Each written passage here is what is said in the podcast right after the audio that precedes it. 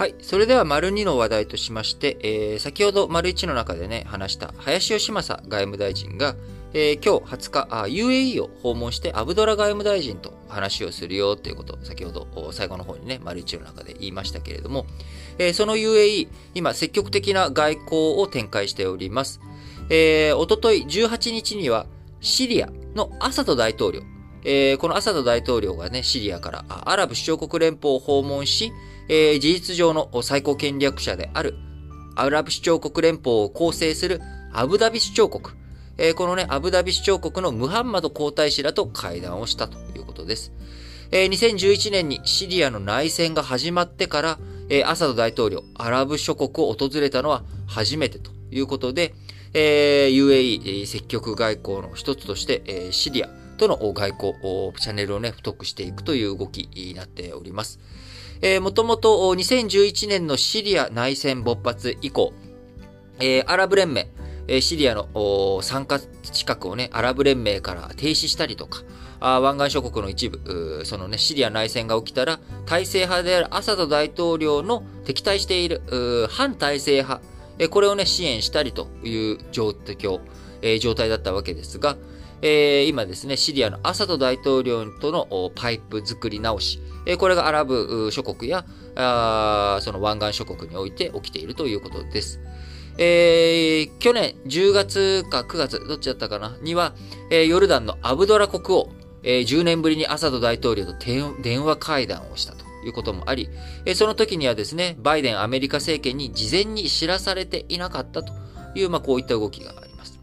えー、エジプトも去年9月、えー、シリアで内戦が勃発してから初めてシリアとの間で外相会談を開いたり、えー、バーレーン、2019年に、えー、在シリア大使館再開。えー、オマーンは2020年に、えー、中シリア大使を再び派遣したりと、えー、各国、裏でも表でもシリアとの関係修復を進めております。えー、こういった動きの背景にはですね、えー、シリアの近隣国、えー、シリアに対して関与せざるを得ない事情があります。ヨルダンとレバノン、えー、こういった、ね、国々はシリアと接していて、数十万人のシリア難民を受け入れてきました。えその一方、こういった難民の受け入れや、経済的なね、え困窮化、こういったこともあり、ヨルダンとレバノン、財政難に苦しんでいると。え貿易をね、しっかりと再開したいというふうに望んでいても、えシリアの内戦の影響で寸断されてしまっているということ。えさらにヨルダンはシリア南部を拠点にする、え過激派組織イスラム国の残党やイランが支援する民兵の活動、えこういったものを脅威だと感じていて、えそういったところを沈静化させていく上でも、えやはりアサド大統領との連携が重要なんじゃないかというようにね、今、舵取りを変えているということになります。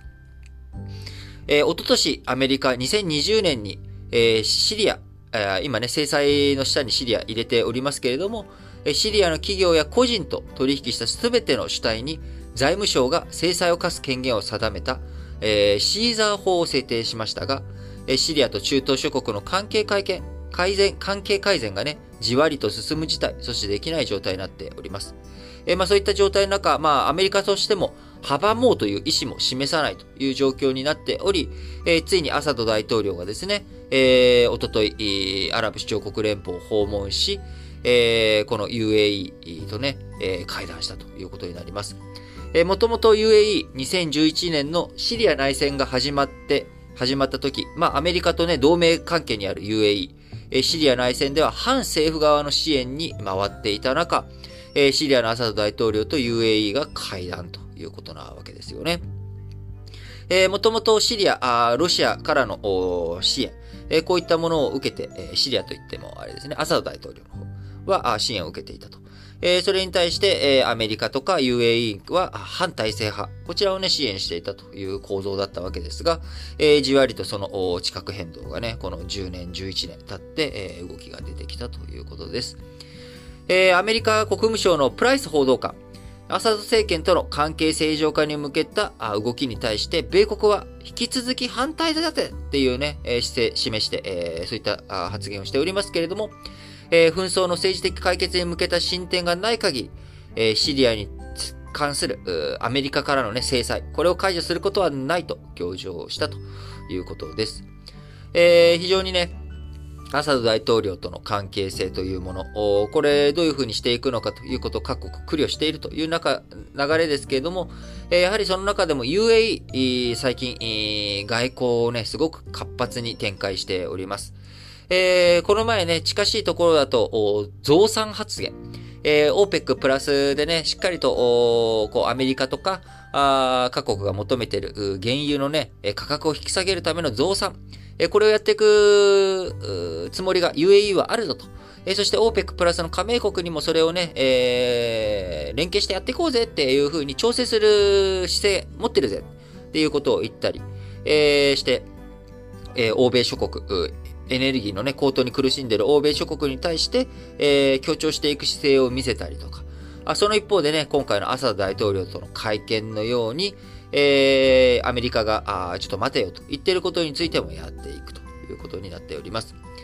えー、世界経済とのね、えー、世界貿易とのつながりをね、どういうふうにしていくのかという中、えー、アラブ首長国連邦、この10年間、アラブ世界随一の強硬姿勢で中東情勢に関与してきましたが、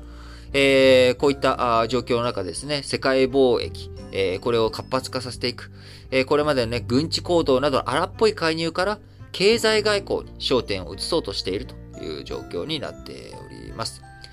えー、カタールとのね、まあちょっと前はカタールとの国交断絶を主導したりとか、あ UAE が中心となってね、えー、やったりとか、まあそういった荒っぽい姿勢をしていたものが、今はもう誰とでも友人になりたいみたいな、イスラエルともね、えー、会談、あ国交を、国交を結んだんだっけなちょっと、なんか最近追い切れてないんですけれども、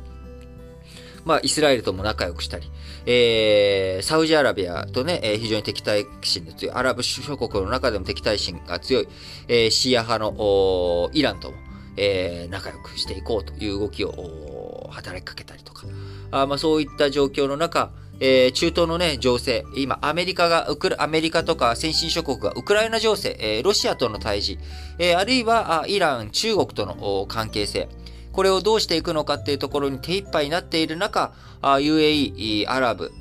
のね、この中東の外交関係や情勢、こちらをハブとなって、えー、しっかりと動かしていこうという、そんな意思をね、感じさせる、えー、外交かなと思います。えー、アメリカがね、えー、なかなか中東情勢に手を組まれない、手を回すことができないという情勢の中、えー、中東情勢も今後どうなっていくのか、あしっかりと見ていきたいなと思っています。